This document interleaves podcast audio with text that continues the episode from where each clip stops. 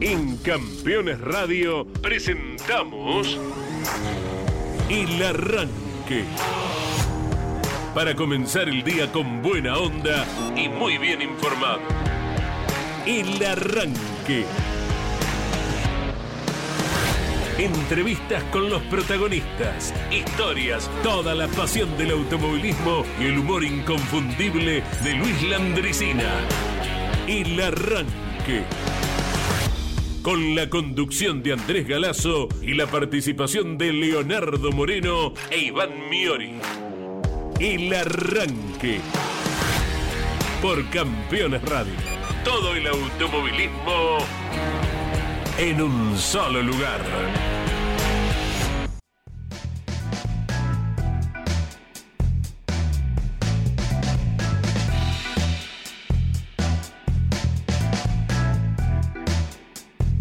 Día para todos. El deseo de una linda semana. Estamos en invierno, pero tenemos en este momento 15 grados y una humedad del 150% más o menos. Aprox. Aquí estamos, aquí estamos firmes, ¿eh? hoy con un día Buen día, buen día. eh, para ir reseñando eh, los principales aspectos de lo que ha ocurrido con la actividad del fin de semana. San Nicolás y el Mouras fueron los circuitos donde transitó el automovilismo argentino y bueno, lo que siempre preparamos para cada encuentro del arranque. El teléfono a su disposición para el motivo que fuere, 11 44 75 0000 va tomando cada vez más volumen el tema renovación de autos en el turismo carretera, que ya de por sí el TC Sí, lógicamente mueve lo que todo el mundo conoce, ¿verdad? Sí. Y más con este tema candente que se presumía desde el mismo momento que se autorizó la entrada del Toyota Camry, más tarde o más temprano iban también a abrirse las puertas para los modelos modernos de las otras marcas emblemáticas. Así que ayer, eh, Leo, Iván, hemos recibido buena cantidad de mensajes con una opinión u otra. Y lo bueno de esto, eh, con un respeto, sin salirse de la línea, sin Sí. irse a la banquina, ni nada que se le parezca, que es tan común en estos tiempos, eh, con conceptos muy claros de la gente que ayer fuimos compartiendo en la transmisión por Radio Continental. Buen día, Leo. Hay un Mustang acá a la vuelta, no sé si lo vieron cuando Uh. vienen. Uno azul. Uh, Está para llamarlo, no sé, ¿a quién podemos llamar? A Tulio, a Crespi. Che, te llevo un Mustang, me lo tenés que cortar. Hay que empezar a hacer turismo de carretera. Acá, azul, impecable, hermoso, brilla. Mm, Cuando doblas eh, hacia la izquierda, aquí en, en la plaza, que te pone el semáforo, te encandila. Si el sol está dando, te encandila porque es una cosa hermosísima. ¿eh? Porque dice, ¿dónde los ves en las calles? A los Mustang. Acá a la vuelta hay uno, en la esquina, exactamente estacionado de la radio hay uno. No es de ninguno de nosotros también, dicho Sí, sea sí, de sí. paso. ¿eh? Por si las moscas. No, no, desde ya. Para que no empiecen, porque yo tengo un Corolita, y me dicen, claro, vos estás de acuerdo con Toyota, porque tenés un Corolla, con razón andás en un Corolla. No tenemos ni Mustang, creo. para mí es de. Iván, No, no, no. para mí es de Iván y lo deja a la vuelta para que no lo veamos bajar de Sí. semejante auto. Y no veo. Yo tenía una intuición que podía ser, pero como el otro día dijo que él, para hacer que sus autos sean los suyos, le ponía una calco, estaba pispeando a ver si tenía alguna calco familiar, conocida, no le encontré nada. Pero hay un, un bebé a bordo, nada, no, no hay nada. hay un Mustang maravilloso. Bueno, buen día, ¿cómo les va para todos? Hola, buen Es día. un día maravilloso. En Santa Margarita, en la provincia de Santa Fe, van a llegar hasta los 32 eh, No. hoy y en Posadas hasta los 30 grados. Epa. En eh, la jornada de hoy, día lunes. Sí, bienvenidos, señores. Eh, el invierno, nuestro país es formidable porque, por ejemplo, en Las Pulgas, provincia de Chubut, tenemos menos 4 grados. Sí, sí. Es maravilloso y las y 7 grados va a ser la máxima para el día de hoy. Te voy a contar un poco de esto y también traigo para recordarlo porque hoy saca- saqué la cuenta tres veces. Por las dudas, fui a la calculadora que mi mente no me lo permitiera. Hoy cumpliría 65 años Raúl Petrich. No, no quiero venir con malas, pero quiero recordarlo ¿Cómo no? a Pepino. Por 65 años cumpliría. Digo, no, le estoy errando mentalmente. Voy de vuelta 65, voy a la calculadora. Sí, 65. Qué joven, lamentablemente se fue. Tenía 40, 40, años 40. tan solo.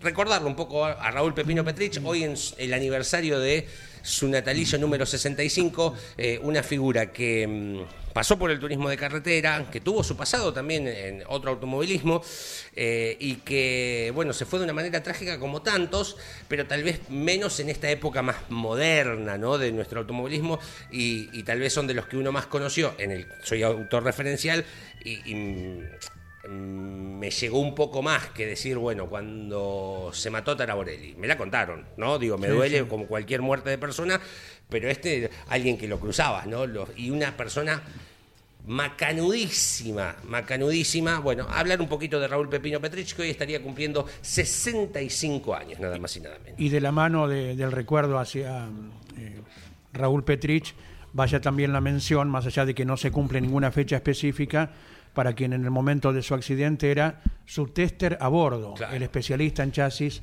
Oscar Lofeudo, Oscar, sí. el oriundo de, de La Plata. ¿eh? Iván, buen día. Ya, eh, Leo ya arrancó. Iván está en los preparativos de su mate. Sí, sí, sí. Eh, ¿Has visto imágenes del norte neuquino, al menos del norte neuquino o las que uno pudo ver? Lo que son los ríos, Claro. terrible, las correntadas por la enorme Sí, lluvia. Han, han crecido muchísimo, muchísimo, toda la, zona norte de la provincia de Neuquén y la zona sur, eh, San Martín, Villa Langostura, Bariloche, que esperaba nevadas, eh, hubo en alta montaña, pero no, no en el casco céntrico. Eh, así que lo- los dos polos, ¿no? Eh, la, creciente de los ríos y las nevadas que siguen postergando la apertura de los centros de esquí, ¿sí? De- tanto del Cerro Bayo, la Angostura, Chapelco, en el caso de. San Martín. Catedral no sé si, si abrió, me parece que no, porque está todo tan cerquita que uno entiende que no. Eh, así que bueno, es una temporada que se viene postergando, esperemos que dentro de poco ya puede abrir para el movimiento turístico, que es al fin y al cabo de lo que vive, ¿no? De la, la ciudad de los pueblos de, de allí. Eh, con respecto al fin de semana, tantas cosas para hablar, para debatir. Eh, si uno se pone a pensar rápidamente, cosas que ha dejado el fin de semana, deportivamente o periodísticamente hablando. Eh, los voy a decir eh, según como se me vienen a la mente. Sí. Un capítulo más en pista del duelo Ortelli-Gurí, Sí. que nos dio la pick-up. Bellísimo, bellísimo. Con maniobras por afuera, por adentro, cambio de, de- de mano y siempre el respeto entre el de Salto y el entrerriano. Eso por un lado. Por otro, obviamente, la palabra de Alejandro y Juliano, con esto que recién mencionaban, y una forma de, de explayarse muy, muy satisfactoria, eh, con, con detalles que hasta ahora no teníamos. ¿Qué modelo particular es el del Camaro? ¿Qué modelo particularmente es el del Mustang? ¿Quiénes serían los pilotos? Ya se venía sondeando por ahí Ledesma, pero no se sabía del todo quién iba a incursionar en el primer Mustang como abanderado de Ford. En teoría sería Mariano Werner, que a la vez cortó la racha, y ahora me meto en lo deportivo, por haber ganado en las pick-up. Me voy a la otra punta, San Nicolás, que tuvo TC2000. Entre una linda carrera que ganó Franco Vivian, eh, la posible vuelta del Sonda de San Juan. O sea, fíjense la cantidad de temas que tenemos para, para comentar con ustedes y por supuesto con, con la audiencia que nos pueden escribir de lo que gusten. ¿eh? 11 44 75 0000. Algún que otro tema me está quedando por afuera, pero ya me voy a acordar. Franco Vivian, que hoy estará en Mesa de Campeones, Bien. no personalmente, como lo hizo en los últimos tiempos, a raíz de sus podios Claro. en el TC2000. Ahora con la victoria, eh, ya Franco Vivian está en Estados Unidos, porque tenía el viaje planeado y lógicamente que ya ha viajado para acompañar a Agustín Canapino en la próxima carrera. Así que ya nuestros compañeros que estuvieron con el piloto ganador, el oriundo de Colegiales, Ciudad de Buenos Aires, eh, combinaron todo para tenerlo vía Zoom, eh, tan usual en estos tiempos, hoy en Mesa de Campeones, con el comando de Jorge Luis Leniani a la hora 21 por el Garage y también por Campeones Radio. Eh, el viernes pasado, que habló Canapino aquí en Campeones Radio, eh, Jorge Leñani cuando le decía que va mm, eh, Lucas Guerra, que va también Franco Vivian, eh, Canapino decía, uh, va Lucas Guerra, está agrandado porque viene de ganar en el Top Race. Y ahora vas Vivian, Mirá. que también ganó en el TC2000. O sea, van los dos agrandados. Así que ojo, Agustín, porque van tus dos amigos con el pecho inflado. También va José Manuel Zapaga, que a lo mejor Zapaga. aprovechando el aura de, de este personaje tan especial que es Agustín Canapino, porque ya Guerra y Vivian tenían el viaje planeado. Claro. Y en la carrera anterior que disputaron a ir a visitarlo a Canapino, ganaron. Y vaya a saber si a la vuelta Zapaga, que pudo haber ganado el otro día, inclusive en Top Race, En Top Race, y le cedió el puesto a su compañero de equipo. Sí, señor. Sí, señor. Diego Azar. Diego Azar. Ojo con eso de- del estigma, del aura que una persona... Pero el- Yo creo. Pero Tiene, yo el otro día lo pensaba eh, al revés. O sea, viste que a nosotros nos pasa que ganó este fin de semana en el TC2000, va al otro, gana en el turismo de carretera, que, que te agarra esa racha. Ha de- pasado. bueno, la, al revés. Eh, castellano. Sí. Mm, Cuando lo vi eh, la semana pasada, estaba escuchando campeones y se queda pinchito. En la final de la 3. En el final de la 3. Posadas. Hacía cinco días atrás, siete días atrás, había quedado en la final de Turismo Carretera. Ajá. También. Digo, un tipo que tiene pretensiones. No si abandona Leo Moreno, son todos importantes, pero digo, un abandono que es simbólico para la tabla estadística, que influye en la, tabla estadística tanto de la clase 3 como asimismo del turismo carretera. Eh, digo, las energías yo las tengo, no me quiero poner eso en, en este a mí me encanta este tema, pero las- a las negativas también. Eh, bueno, yo otra vez, ya, otra, ¿cómo me puede pasar dos fines de semana seguidos? Bueno, Werner, volviendo al tema. Venía de una manera, Werner. Venía, pero en todos los frentes, ¿eh? TC, TN, Transam y Pickup. En TC había llegado cuarto en Rafaela, pero Claro. tuvieron que sacar cárter y cambiar los cojinetes de, de biela, bancada. También. eh, en la previa, el sábado, cuando Incluso- parecía que iban a tener que cambiar motor, ¿te acordás? Claro. Claro. y en la anterior, en la anterior que fue Termas, que venía ganando la serie y tiene que cambiar el motor, eh, levantó temperatura, no Sí, recuerdo sí, sí. bien. Había, había pasado a la punta de la serie con Sí, amplitud. sí. Sí. Terminó después la final, o sea, no es que abandonó, pero bueno, ese inconveniente en la serie lo había relegado. Eh, Termas que fue antes de Rafaela. Por eso ayer citábamos que tuvo problemas totales o parciales en los Sí, últimos tiempos. sí. Bueno, en el TN, fíjate la ironía. En el TN le pasó esto, le pasó lo otro. Y cuando no lo manejó él el auto, no, ojo, que se entienda bien. claro, no quiere sí, decir sí, que sí, sí. cuando estuvo en Estados Unidos y su auto lo tomó Emanuel Abdala en Comodoro Rivadavia, salió segundo y peleando la punta con Joel Gassman, ¿no? que había ganado. Eh, son cuestiones Sí. de, de, no sé, de mm, eh, energías, vamos a llamarlo. Casualidades, Casualidades de lo la vida. lógico. Bueno, Werner eh, se refirió a este tema del turismo nacional entre tantas cosas, eh, más allá de lo del Mustang, de TC, eh, que en el turismo nacional, eh, hablando con eh, Jacos, eh, después de estos resultados que no se mm, dieron y también por las ausencias que él tuvo por eh, la categoría norteamericana, se sumaría a un eventual tercer auto. eh, así lo explicó No, lo, Andy. lo liberó a Jacos para que si Ah. aparece algún candidato para alquilarlo lo haga. Ah, está Porque bien. ya, ya es, es real, ya El campeonato está eh, con las carreras que estuvo ausente y las que no pudo llegar, no peleará por el campeonato, así gane todo lo que venga. Eh, entonces lo liberó a Marco Jacos para que si aparece algún candidato disponga del Toyota. Una lástima que no pueda hacer un campeonato completo Warner, porque fue campeón con Fiat 2017. Eh, después se reincorporó con el Volkswagen Vento El del Vento. Arifraco Sport y clavó el 1 y ganó en Buenos Aires, ¿se Claro, acuerdan ustedes? el verde, hermoso. En el 8. Sí. Eh, con el Toyota también hizo lo que hizo. Mm, Bueno, eh, es uno de los más considerados, sin dudas, sin dudas por sus conocimientos técnicos también. Bueno, ayer volvió a la victoria corriendo en gran parte de la carrera al estilo Werner. ¿Qué ¿eh? que eh, tengo la, la- en un ratito la vamos a compartir, ¿eh? esa onboard, y usted ya sabe de lo que estoy hablando, si es que vio la carrera, Sí. en un ratito vamos a subir esa onboard. Eh, no digo que fue tranquila, porque sobre el final se le vino Diego Ciantini, pero en las primeras vueltas que Werner comenzó a marcar el, el ritmo, ¿no? la diferencia del ritmo, en plena recta principal, y está bien porque no hay otro lugar para hacerlo, eh, es, es increíble esa onboard. En plena recta principal, Warner suelta el volante, lo sujeta con la, la punta de la rodilla y eh, acomoda la manguerita para hidratarse. No sé si se le había tapado o qué, Pero bueno, está esa imagen de él con las dos manos en la manguerita, manejando con la rodilla plena recta principal, 200 kilómetros por hora y dale que va. Y Claro, pudo. Y más, y más, porque llegaba, Sí, al- sí. eh, por lo que se observaba, era lógicamente la recta principal, no lo iba a hacer doblando. No, por supuesto. Y, y, bueno, después una vez que soltaba las rodillas del volante, lo tomaba nuevamente y bajaba un cambio para encarar la, el primer curbón de La Plata, ¿no? Eh, por eso habla de las cualidades Totalmente. eh, de los pilotos a los cuales en, en muchas ocasiones les sobra tiempo, Les sobra tiempo. para este tipo de, de Claro. ¿no? Cuando se dice eso, le sobra tiempo, ¿de qué están hablando de esto? Eh, o hay gente, hoy ya no, ¿no? Porque tenés los sensores, radio, pero pilotos que iban con... a- Sacá cuando tenés acompañante, ¿no? Pero yo hay pilotos que hoy no hay acompañante, que van con una ampolleta tomándose los tiempos. Y- y- ¿Cuándo tenés tiempo para tomar una referencia Hay tiempo. y acordártela la otra vuelta la referencia?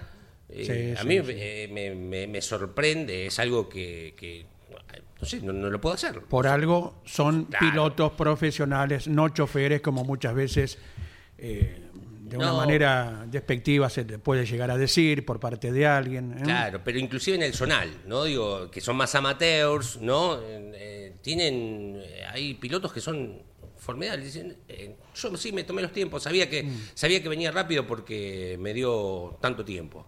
Digo, pero qué bárbaro, Claro, a mí claro. me, me- me sorprende. Bueno, hablando de títulos del fin de semana, eh, victoria de campeones del turismo pista y del turismo nacional en las menores de la CTC, ganó Matías Cravero y Llanza, ¿no? que han sido campeones del turismo pista ambos y también del, del TN, digo bien, Llanza sí, también. No, Llanza del TN no. Ganador sí en la, clase 2, uno del en clase pista. 3 Perfecto. también. Eh, y bueno, Llanza fue campeón de la clase 1 en su momento del turismo pista. Claro, exacto, y de ahí sí. salta al turismo nacional. Bien. Ganador y peleó campeonato en la Perfecto. 2 y lo propio en la 3. Matías Cravero, campeón de la clase 2 del turismo pista, ¿verdad? De la clase 2 y de la clase 2 del TN. Claro, exactamente. también. Eh, Me parece fantástico que hayan ganado el fin de semana. ¿Y ya la quinta? La Quinta, quinta. la Quinta quinta. del año, mira vos. Sí, sí, había tenido un bajoncito durante Mm. un par de carreras por allí y ahora volvió a relucir tras una largada en la cual eh, peleó con Posner, ¿verdad? De ver quién se quedaba con eh, la vanguardia en la curva 2, que es donde se definen tras la partida las maniobras en el Mouras.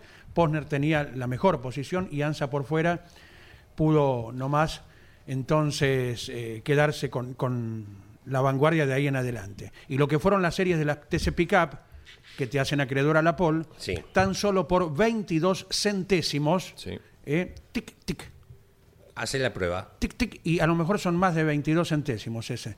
Y por 22, luego de cinco vueltas, Werner le ganó la pole a Diego Ciantini, que seguirá insistiendo y más tarde o más temprano logrará su victoria.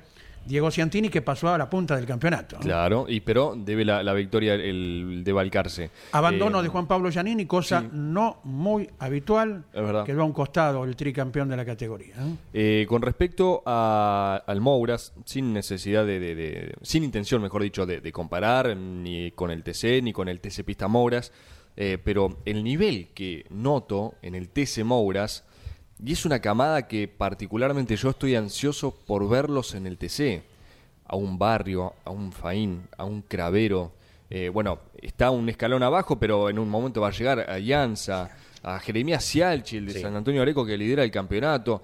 Eh, pibes con un nivel tremendo y que ya lo estamos viendo con un Otto Friesler, Claro. al correr tantas veces durante el año en este tipo de autos y haciendo la escalerita, llegan a un TC, obviamente hay una diferencia notable de velocidad final, pero después ya tienen toda la escuela literal en sus manos, en sus pies, en su cabeza.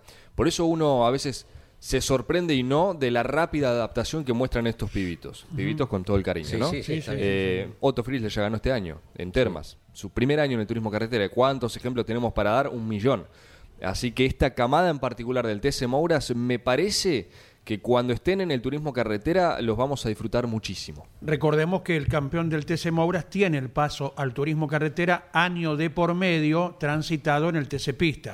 Ejemplo, Claro. último ejemplo, Marcos Quijada, Bien. que hizo todo el año pasado en el TC Pista y ya este debutó en el turismo carretera con la habilitación que tenía. El mismo Marcos Quijada que ayer estableció su mejor carrera en las pick-up con el tercer puesto detrás de Warner y de Ciantini. Muy firme, sin heredar nada, muy bien el jovencito Quijada para su primer podio en la categoría. ¿eh? Bueno, eh, rally en Catamarca el fin de semana también. Martínez Cuncio, segunda victoria consecutiva. De punta a punta. Eh, exactamente, se quedó con el triunfo en una jornada de viernes, sábado, domingo a pleno sol, maravilloso, con altas temperaturas en Catamarca, eh, pero un muy lindo rally por eh, lo que pude ir eh, chusmeando un poquito del fin de semana. eh. Buena victoria. Exactamente. Quedó dicho la victoria del arquitecto entonces, Sí. eh, Franco Vivian, que llegó al techo de rendimiento.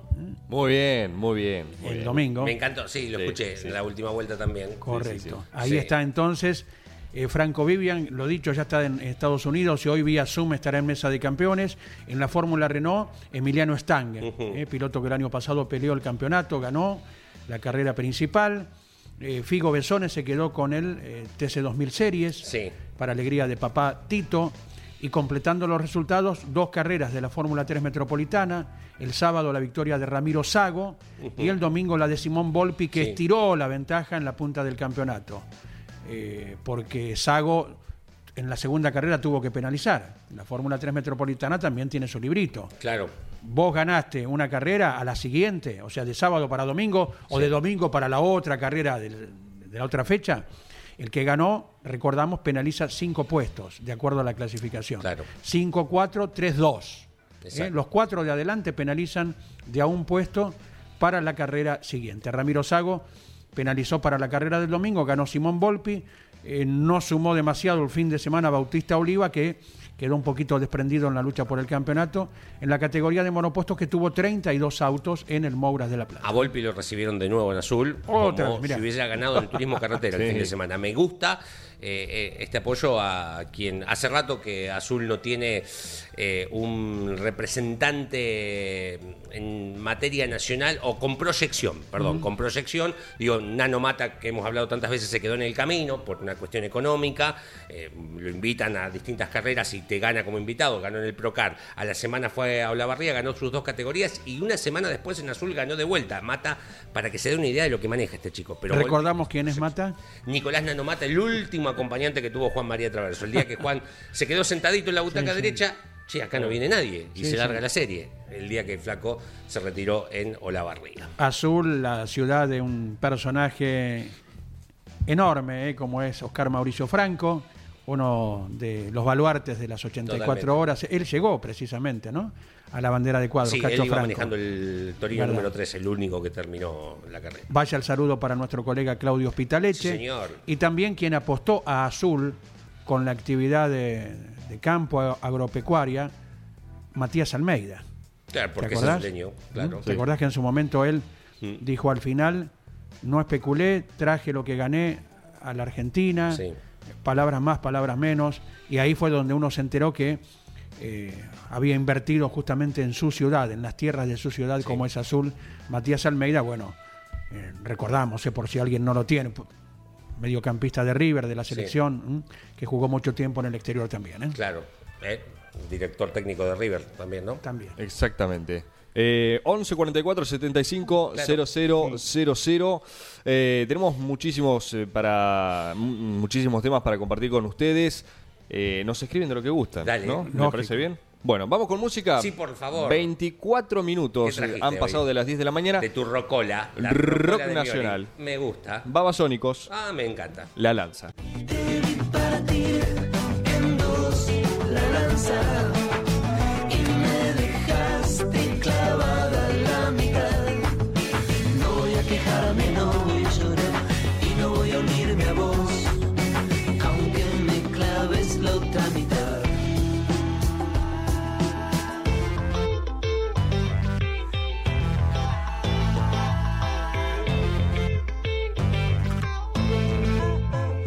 Minutos de las 10 de la mañana, esto es el arranque por Campeones Radio, aquí en la ciudad autónoma de Buenos Aires, desde donde transmite Campeones Radio, ubicado en Villa Devoto. Tenemos 15 grados, chicos, ¿eh? una humedad 15. del 88. Con razón correcto. estamos de chomba, Sí, remera. sí. todo Ahí está abierto. más formal. Es No hay invierno, es tiene que grabar. invierno. Es invierno, Ah, sí señor. es invierno. Eh, un exceso de humedad impresionante, 88 para ser reales. Vamos hasta los 20 grados en el día de hoy. Em, hay mucha niebla todavía, ya se debe estar levantando en el interior de la provincia, también en Tucumán, por ejemplo. Si andás por Necochea tenemos 14 grados, vamos hasta los 16, mm, te- temperatura más normal. En San Juan 18, la máxima para el día de hoy, tenemos 14 grados en estos momentos, decíamos, hasta los 30 llegamos a- en Posadas hoy. 24 grados tenemos ya, 19 en La máxima para hoy, tenemos 12 grados con mucha niebla, provincia de Buenos Aires. En Las Pulgas, provincia de Chubut, Teníamos hasta hace un ratito una sensación térmica de menos 4 grados, con una temperatura de 2 grados, ya estamos en 3, 7 la máxima para el día de hoy. En Santa Margarita, provincia de Santa Fe, 22 grados, 32 la máxima para esta jornada de día lunes 26 de junio. Vamos con mensajes. Sí, señor. 11 44 75 000. Nos ponemos al día con algunos que habían quedado el fin de semana. A ver. Buen día, Buen día. campeones. Lo mejor del cambio es que los autos nuevos mantengan la forma original. De los autos. Exacto. Otro tema, tendría que haber descenso también en el TC, no solo ascensos, nos dice Z desde Plaza Winkle, mirá, en la provincia de Neuquén, justo estábamos hablando de, Em. de mi provincia. Un abrazo grande. Eh, se ha comentado esto en varias oportunidades, creo que en particular ¿Cuál? este año, lo de ascenso y descenso Ah, bien. en el turismo carretera. Eh, no creo que pase, por lo menos en los próximos dos años, tres, no creo que se trate. Ahora está todo muy enfocado en, en la renovación de, de los autos del turismo carretera. Pero bueno, son opiniones y por suerte, eh, Sí. por suerte no. eh, Yo Más vale que las compartimos. Claro. No estoy. O sea, sí. eh, Como son carreras con auto, la verdad que bajo. ¿Qué, qué usas para des- de- descender una.? Es por performance. Eh, en el fútbol desciende un equipo que tiene una mala campaña, que puede venir de jugadores que no tuvieron su mejor año o que tal vez no son tan buenos como los del equipo campeón. Y acá, eh, a veces, eh, por ahí, alguien, hacer descender a alguien que tiene un presupuesto que juntó, si baja poner al TC Pista se le pierde el presupuesto. Digo, estoy pensando... Una ecuación difícil. Sí, eh, y hay una mano de obra que está ligada a ese piloto, o sea, trabajo. mm, No sé si es conveniente descender, Sí, eh, eh, particularmente. Anteriormente existieron X trabas. A ver, por ejemplo, eh, para debutar en el turismo carretera, estamos hablando Sí. de otra época, Sí, inclusive de la época de la ruta. Mm. En el circuito 12, que dicho sea de paso, recordamos el 20 de agosto vuelve el TC a Buenos Aires al Sí. 12, tenías que hacer una prueba de suficiencia de menos de dos minutos. Claro, exacto. Mira vos lo que, lo que va en los tiempos, ¿no? Sí. En el cronómetro. Eh, hoy casi que en dos minutos haces una vuelta y media. Sí, sí, está fallando. Bueno, eh, después existía, ¿te acordás? El cien- en los autódromos, el 107%, por el cual quedabas afuera si no establecías un tiempo claro. correcto. Pero que tenía exentos. Por ejemplo, si vos tenías, eh, por citar un ejemplo, un número del 1 al 10, aunque no estuvieses, Claro. no quedabas afuera de se la suponía carrera. un Se suponía inconveniente un inco- serio, Claro, lógico, por ejemplo, ¿eh? exacto. No tus aptitudes. Claro, correcto. Eh, bueno, de ahí en adelante ya después no hubo otra medida así eh, para seleccionar quién corre y quién no corre, Sí. más allá de los antecedentes que cada uno debe ir eh, forjando en la escalera tradicional, ¿no? Reiteramos desde hace mu- desde hace mucho tiempo Sí. eh, lo, lo de Facundo Chapur, ya hace rato que tendría que estar en el TC, pero bueno, los reglamentos están para Claro. cumplir, se ha dicho Hugo Mazacane en más de una ocasión y esperemos que el año próximo sí llegue Claro. el momento de Facundo Chapur en el TC, pero bueno, son temas discutibles, Claro. eh, pero lo otro es medio as- ascenso, bueno, los hay. Claro, por supuesto. Eh, algunos que merecerían, tal vez todavía no, como lo que estamos citando. Y el tema de los descensos, eh, habría que tener una letra muy firme Claro. a nivel reglamentario como para que no haya discusión. ¿no? Vos podés hacerlo por elección propia. Cito un ejemplo, Guillermo Tambusi.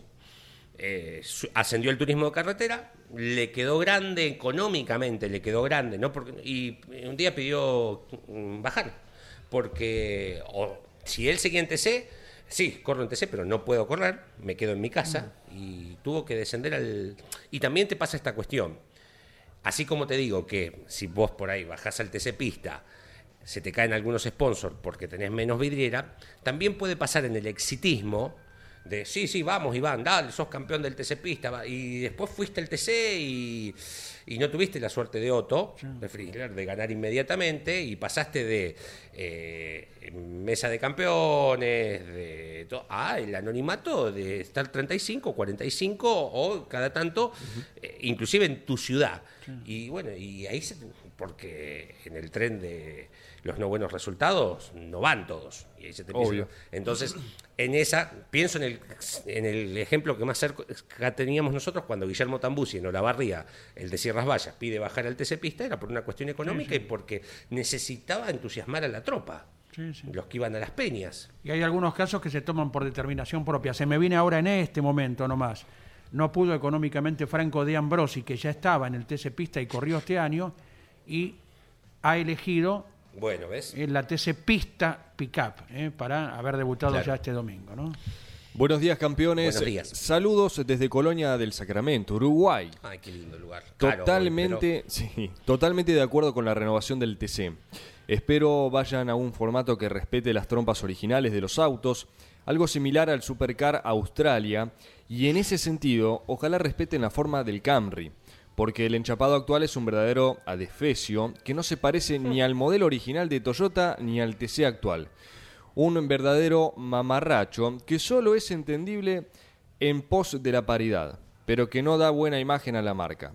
Aguante Matías Rossi, corre en el auto que corre en el TC, hoy haciendo fuerza por Franco Vivian, un mensaje que nos había quedado pendiente. Bien, bueno, TC. hinchó por Franco Vivian y el arquitecto entiende lo que... le devolvió con un triunfo. Con respecto a, a la primera parte del mensaje, eh, bueno, estamos terminando de, de trabajar con la producción en la nota que hizo eh, Mariano Riviere y luego Jorge Leñán y con el profe, con Alejandro Giuliano, que explica al detalle. En un ratito ya va a estar en nuestro canal de YouTube. Eh, ¿Cuál es el, el- el modelo en particular? Esto que recién les decía, porque uno dice Chevrolet Camaro, sí, pero hay, hay versiones, ¿no? Eh, hay em. Ford Mustang, sí, también tiene su, su versión. Ah, bueno, de eso, de eso habla Giuliano. Bien, ¿Y qué pasa? ¿Qué pasa con el, el Dodge y qué pasa con Torino? Que es Claro, la gran bien. pregunta que se hace la mayoría. Bueno, les cito una parte de lo que dijo Giuliano ayer en Campeones Continental. El Ford Mustang sería el Match 1. ¿Dónde lo estás leyendo esto? Esto está en arroba campeonesnet Perfecto. en nuestro Instagram. Buenísimo. ¿sí? Con fotos inclusive para ilustrar Bien. esto que estamos mencionando. El Ford Mustang Match 1, Ujú. que es con el que iría Mariano Werner. El Camaro sería el ZL1, Sí. con el que eh, incursionaría Ledesma. Bien. Después, el Dodge iría con el Challenger, el modelo Challenger SRT, el Camry Camry, y Torino con restyling, se llama como un rediseño. Esos serían los modelos para la temporada Bien. siguiente. Van a tener, decía Juliano, fisonomía, fisonomía perdón, original, esto quiere decir trompa y laterales, con toma dinámica, y habrá reglamento abierto. Claro. Van a compartir estructuras y motores con los autos actuales, esto de convivir en pista. Y otra parte que agregó Juliano es el tema de los pontones, que consultabas vos, Andy. Eh, está en estudio todavía, pero se estuvieron fijando que estos modelos tienen una mm, seguridad importante del lado interno que podría reemplazar al pontón. Bien. No está asegurado, está en estudio, repito, pero podría eliminarse el pontón en pos de, de- de esta renovación en los autos del TC. Recordamos que el pontón en su momento se implementó por estrictos motivos de seguridad Totalmente. para aminorar eh, las consecuencias de un impacto lateral. ¿eh? Claro, exactamente. Y también con eh, lo ancha que se fueron haciendo la- los neumáticos que, que se utilizaban, eh, te, iban quedando en su trocha fuera Sí, de la física del auto. Entonces Sí, sí. te podía pasar de que se monten neumáticos como, no sé, como le pasó a Fabián Acuña en la vuelta previa, ¿te acordás? En Olavarría, en el Sí. 98, y se montan en una a 2 kilómetros por hora, no a 300. En su momento la Fórmula Renault también Claro. adoptó los pontones para evitar eso porque era muy susceptible de que pasara. ¿no? Exacto. ¿Vamos con otro? Dale. Hola, muy buen lunes y mejor semana, buen día. amigos arrancadores. Mi opinión sobre el cambio de modelos del TC me parece perfecto darle paso a la actualidad. Además, los Mustang y los Camaro se ven en la calle con la misma frecuencia que los Falcon y las Chevy o las Polara. Sí. Abrazo, nos dice Gustavo desde Córdoba. Un abrazo grande, Gustavo. Eh, tenemos uno más. A ver. Buen día, queridos Buen amigos. Lamentablemente la mala del fin de fue en San Andrés de Giles. Sí, eh, en el día de ayer se corrió una fecha de las cupecitas históricas del TC, pero a poco de iniciada la competencia ocurrió un despiste en la primera curva del auto 13 eh, que atropelló a espectadores y una mujer falleció. Sí, correcto. Yo estaba allí, pero no en ese lugar. Fue muy triste. Nos comenta, nos escribe Luis de Pilar.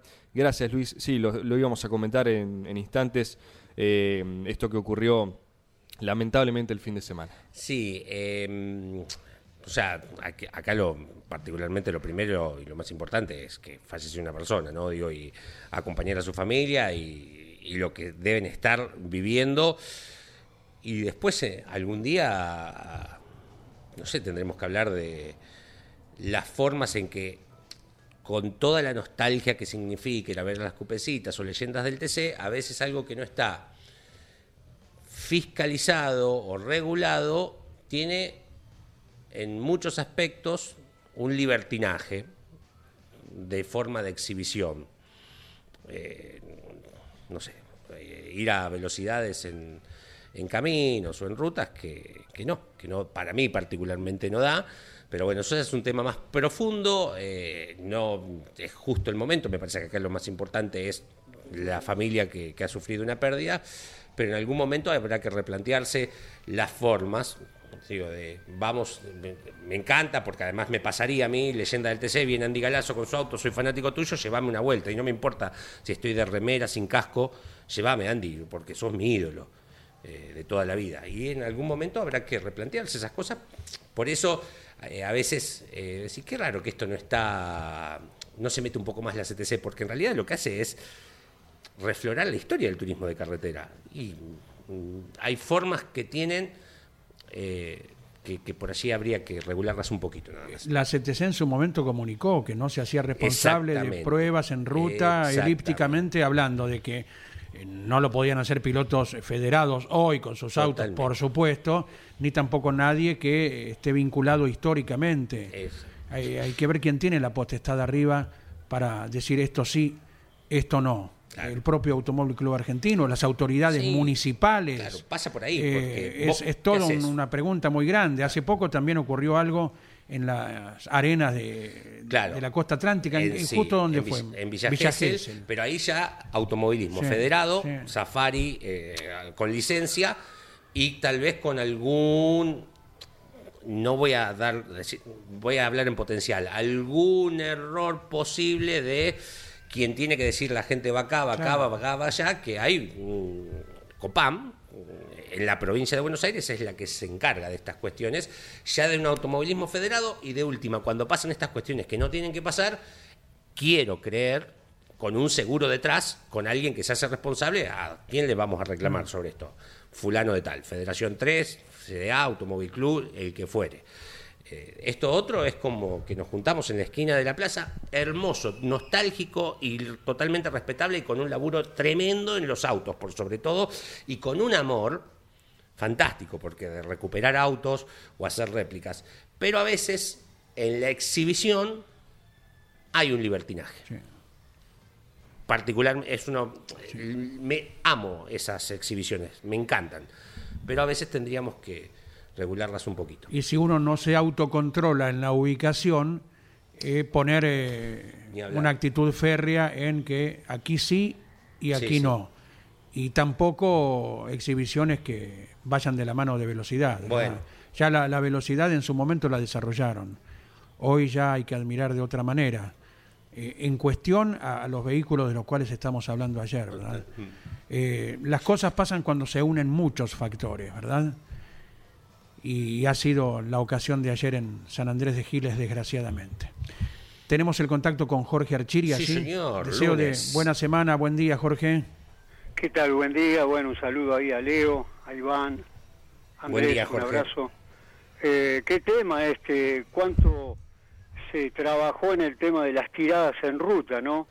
Cuánta pérdida hubo en ese sentido, lo que hablaba Leo, ¿no es cierto? Sí, eh, eso igual es otra cosa. Digo, las tiradas eh, que uno hace como piloto son Ah. eh, que están prohibidas también. eh, no es Sí. esto de exhibición de, de ot- es- son dos temas distintos, pero que también son, eh, tienen Claro. su peligro. Por eso están en casi todos lados. No, en realidad están prohibidas en todos lados. No digo, Claro. en algunos lugares se siguen haciendo, en otras no. ¿no? O sea, vos vas a eh, los pueblos más chicos y yo con mi auto de zonal, depende qué pueblo sea, donde soy, eh, sale la policía conmigo eh, a, Mm. a hacer la tirada. Pero bueno, son dos, dos temas diferentes en ese sentido. Bueno, eh, ¿qué, qué, qué- qué tema? No creo que haya tiempo hoy de hablar del tema de... Me, enganché mucho con el tema ese del cambio de carrocerías en el turismo de carretera que se venía hablando.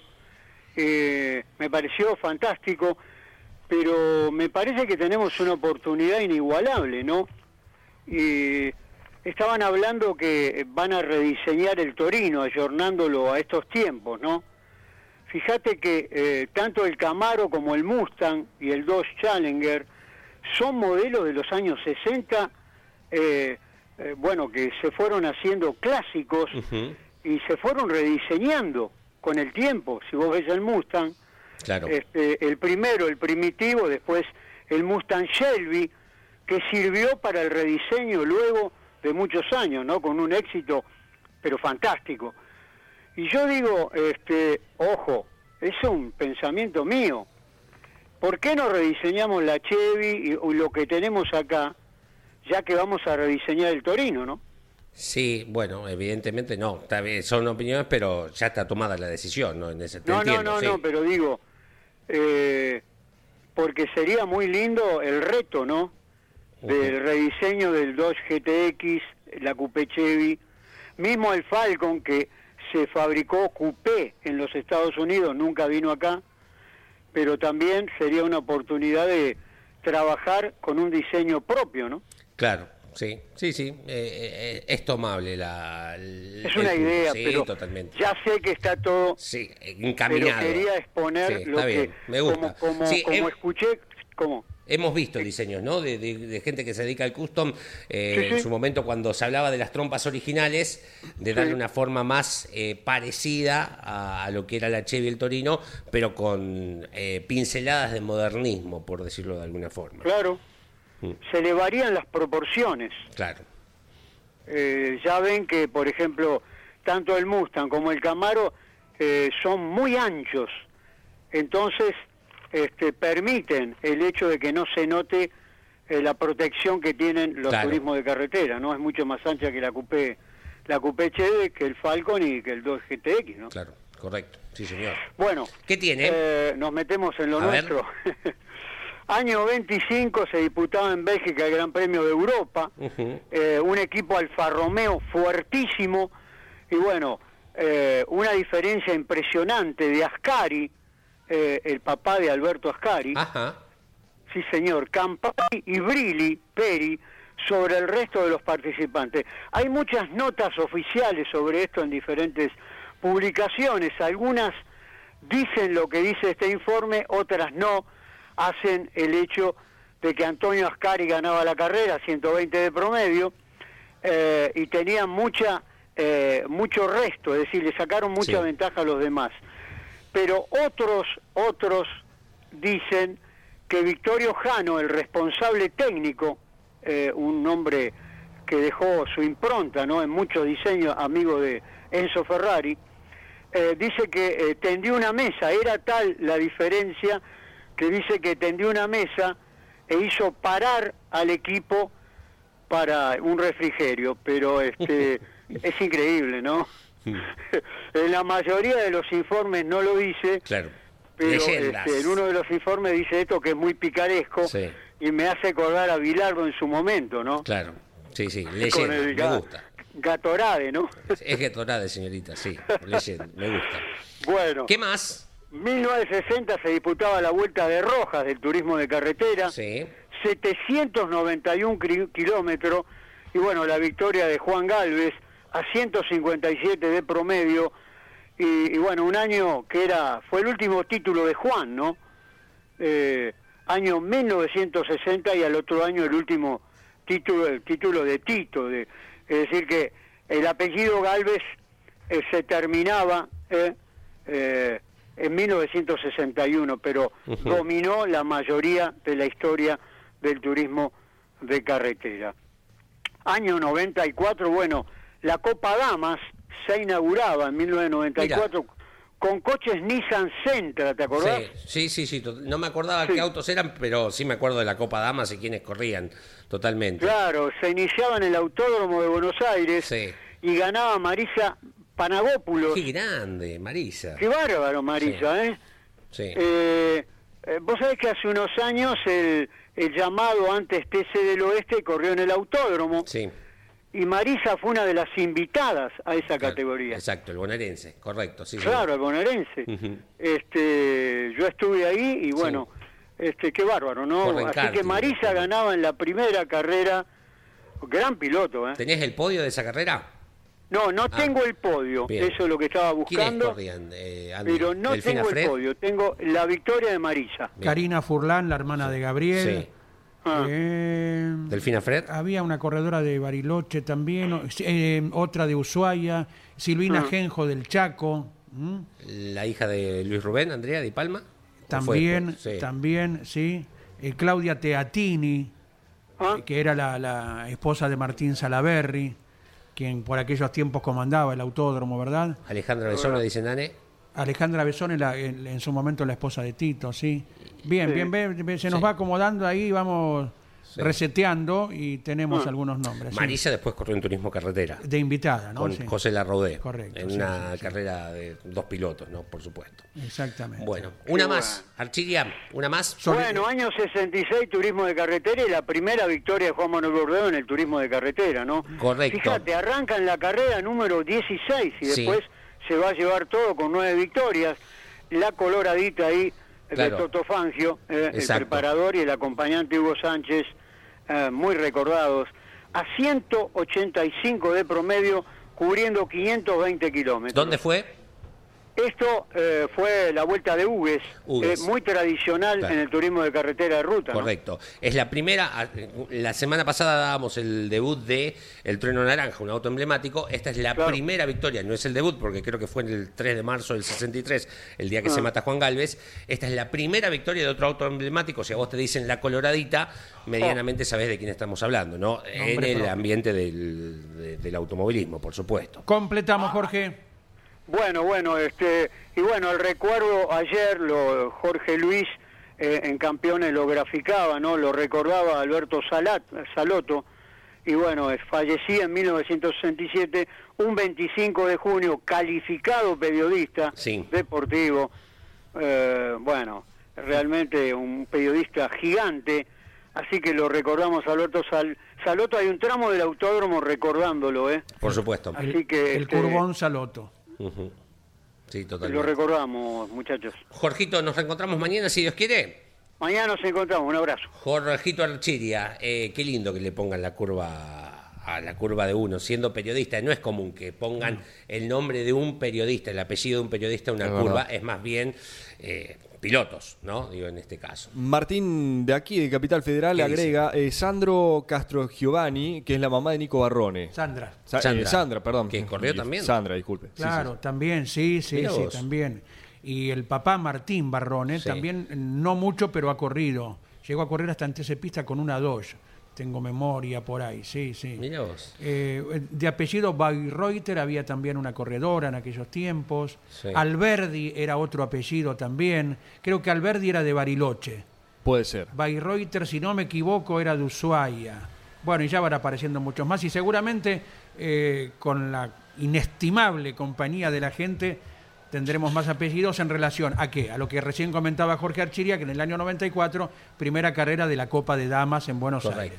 Tenemos más mensajes, ya vamos con Leandricina, eh, estamos a poco del cierre. Buenos Yes. días, arrancadores. Buenos días. ¿Le entendí ayer a Juliano o es idea mía que si los autos nuevos son más anchos que los actuales, eh, si hiciera falta la seguridad de los pontones podría hasta ser hasta hacer internamente sin tocar la forma exterior. Claro, es lo que recién eh, Claro.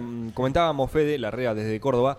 Es eso, Fede, que aparentemente está en estudio, lo repito por las dudas, pero eh, se- mediante visualizaciones, proyectos, eh, debate, charla, los actuales modelos tendrían como una especie de pontón interno que, de ser así y de probarlo una y otra y otra vez, podría eliminar los actuales pontones.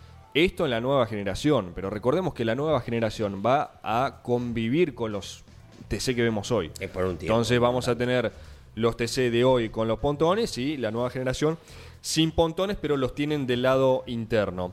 Tenemos otro, a, ver. ver. eh, mm, buenos días, arrancadores. Saludos días. desde Lima. Una consulta con relación a los nuevos modelos que vendrán de TC. Sí. ¿No se volverá todo en un top race? Nos dice Ricardo, nos consulta, nos saluda Ricardo desde Lima.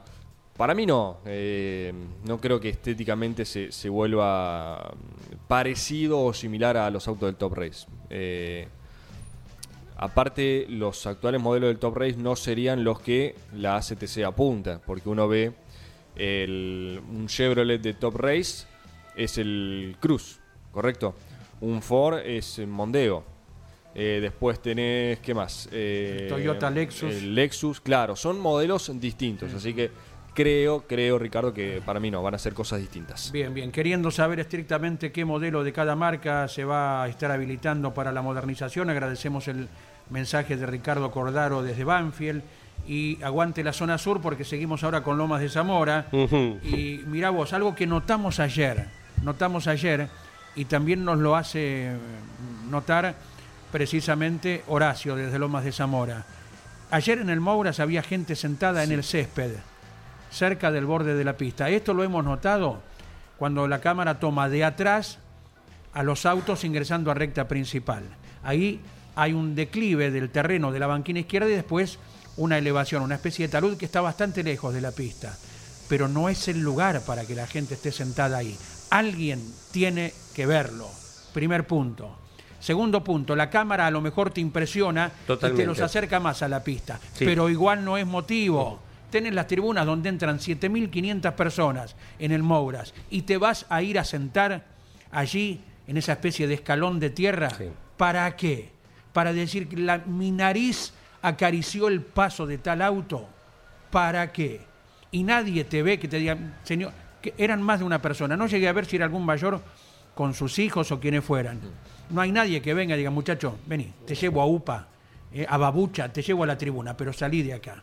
Claro, es una Ca- cada uno tiene también un poquito de autocontrol. Totalmente. tener un poquito. Totalmente. Lo, vemos en, lo vemos en una presentación. En vez de hacernos un par de pasos para atrás y ver a lo que se presenta ahí y lo vemos todos, no, todos con la nariz arriba, arriba del protagonista, Sí. arriba del auto que se pone en marcha. Y, Claro. y bueno, y con las carreras, con el peligro que trae, bueno, esto ayer es para puntualizarlo, para Sí, sí, sí. subrayarlo. ¿eh? Eh, muy cerca de la pista no estaban.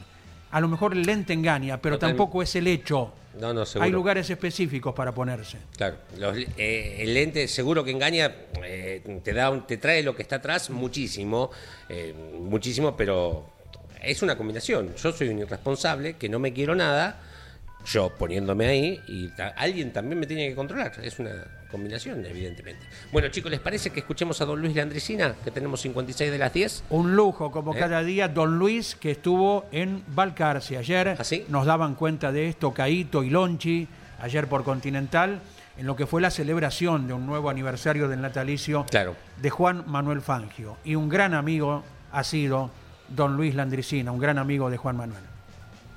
Muchas veces dije de que mis vecinos, ya sean los correntinos o los santiagueños o los salteños, han dejado un rastro fuerte en la idiosincrasia del Chaco porque eh, son gente que pisa fuerte con el acento y con sus costumbres. Y yo conviví con el santiagueño y creo que debe ser uno de los acentos más dulces, un acento parsimonioso, poblado de heces. Santiagueño puede pasarle un montón de años por el hombro fuera de Santiago y él sigue manteniendo no solo su acento, sino su gracejo, sus maneras de decir. O sea que el santiagueño se aferra a sus tradiciones y al santiagueño le pueden faltar todos los dientes, pero las S al final las va a pronunciar igual. A tal punto que la vez pasada un santiagueño para un, para un trámite bancario le preguntaron, ¿cómo es su apellido, señor? Pintos, pero sin S.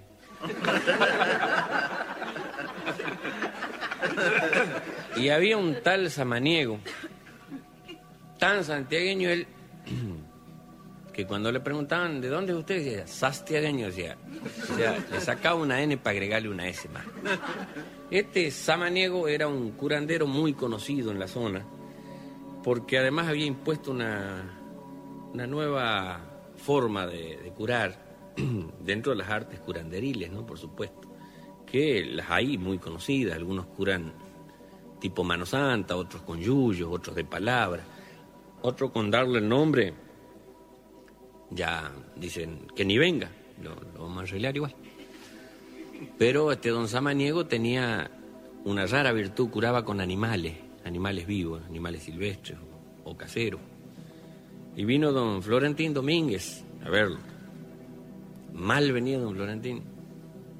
Golpea las manos desde la tranquera como para no bajarse el cohete porque estaba muy mal del- de, sus, de, sus, de sus daños. Entonces golpea a don Samaniego. Y golpea. Don Samaniego. Y se asoma y dice, ¡eh, don Florentín, ¿qué anda haciendo? Lo venía a ver, dice, "me lo- a ver si me lo va a poder revisar. Y bájese, pues, a ver si puedo. Y se baja medio quejoso, manea el sulky.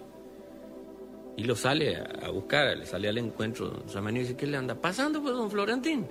Mal ando de la riñonada.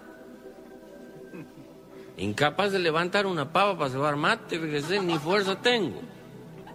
A la flauta dice, no pase para adentro, lo va a revisar. Me trajo las aguas. Sí, dice, por supuesto. Las aguas nosotros le hicimos en la campaña por pudor a lo que en la ciudad le dicen análisis de orina. Y le entrega a don, don Florentín, así como en la ciudad, en el campo se cree que cuando el doctor o el médico, el curandero pide las aguas, creen que hay que llevar mucho. y se esfuerzan para llenar la botella. Y le pasó una botella esas de alcohol hasta arriba de análisis, esas de medio litro. Y claro, el curandero no hace como el científico, el, el, digamos el bioquímico, tiene sus análisis con los centrifugados, sino que a ojos vistas, pone la botella al trasluz y entra a mirar. Y ahí va sacando los daños que pueda tener el hombre. Y va girando la botella así, y al rato la sacude. Y la va mirando y le dice, eh, don Florentín, dice, con razón ha estado sufriendo, hombre. Eh, che, y el otro los ojos así. Dice, es grave, don Samaniego, y no lo voy a negar, delicado es, delicado es. Pero si usted tiene fe, yo lo voy a componer. Usted sabe cuál es mi método, ¿no? Yo curo con animales. Sí, dice, estoy sabiendo. Bueno, va a tener que conseguirse un sapo, esos rococos grandes. Me lo va a traer, yo lo voy a empezar a componer. Dice, ¿y dónde puedo conseguirte por acá? ¿Cómo de por acá? No, dice, tiene que ser de su zona. ¿Cómo de mi zona? Yo estoy viviendo a 15 leguas. Y bueno, dice, pero el animal tiene que ser de la zona del enfermo, si no, no sirve. ¿Cómo no? No, dice, si la- eh, fíjese que eh, el, animal tiene que ser de la zona del apestado, porque si no, no, no sirve la cura. Así que me voy a tener que volver 15 leguas. Y yo le mentiría si le diría que con un sapo de acá lo va a servir. Bueno, entonces, ¿Y por qué no me ayuda si ya voy volviendo yo? Dice, así voy ganando tiempo, ayúdeme con el sulky porque yo solo no me voy a poder subir. Bueno, vamos. Van saliendo por debajo de la galería de- del rancho de Samaniego y había una ventana abierta que daba al interior de una pieza del rancho de don Samaniego, el curandero. Y en esa pieza había un tipo tirado en un catre, boca arriba, amarillento, casi para el otro lado. Tenía un cuy en la cabeza, una lechuza en cada hombro, una comadreja a cada costado del pecho, un sapo en la barriga, una rana en cada rodilla y un tatucito en cada punta de los pies. Y se asustó, pues, don Florentín. Dice, eh, don Samaniego, dice, ¿y ese? Ese está en terapia intensiva.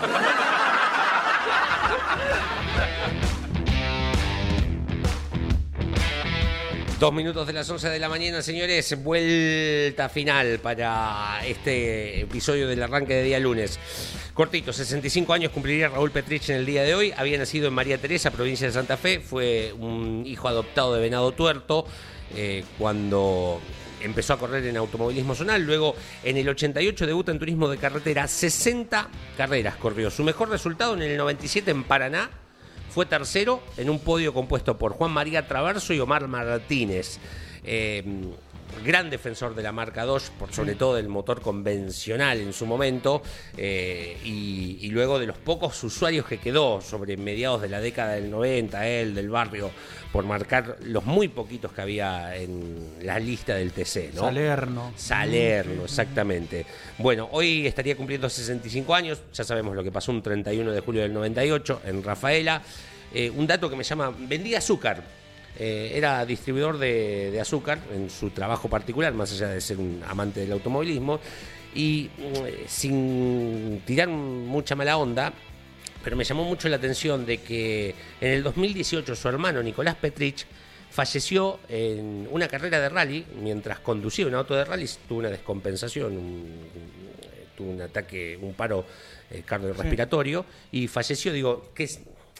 Eh, qué coincidencia arriba de un auto de carrera, ambos, no sé particularmente si sus padres viven o vivían en ese momento, qué martirio para la familia, pero qué cuestión esta del automovilismo, que aunque hayan pasado estas cosas, en la familia de uno, uno no puede despegarse de estas cuestiones. Bueno, hoy recordarlo Raúl Petrich, eh, 65 años estaría cumpliendo eh, Pepino Petrich, ¿eh? Exacto, Es- era el seudónimo con el que se lo conocía. Sí, señor. Gracias, Leo, por todo. Chicos, hasta mañana, cuídense. Gracias, Iván. Nos vemos, eh, nos escuchamos, mejor dicho. Mañana recuerden que a las 12 llega Motor Informativo con Claudio Leñani, a las 13 Osvaldo Tarafa Turismo Carretera, a las eh, 17 Fórmula 1 con Lonchi Leñani, a las 21 Mesa de Campeones con todo lo que ocurrió en La Plata y en San Nicolás respectivamente. Claudio Nanetti operó técnicamente y la inconfundible voz de Claudio César Orellano nos invita hasta mañana. Campeones Radio presentó El Arranque. Entrevistas con los protagonistas, historias, toda la pasión del automovilismo y el humor inconfundible de Luis Landricina. El Arranque. Con la conducción de Andrés Galazo y la participación de Leonardo Moreno e Iván Miori. El Arranque por Campeones Radio. Todo el automovilismo en un solo lugar.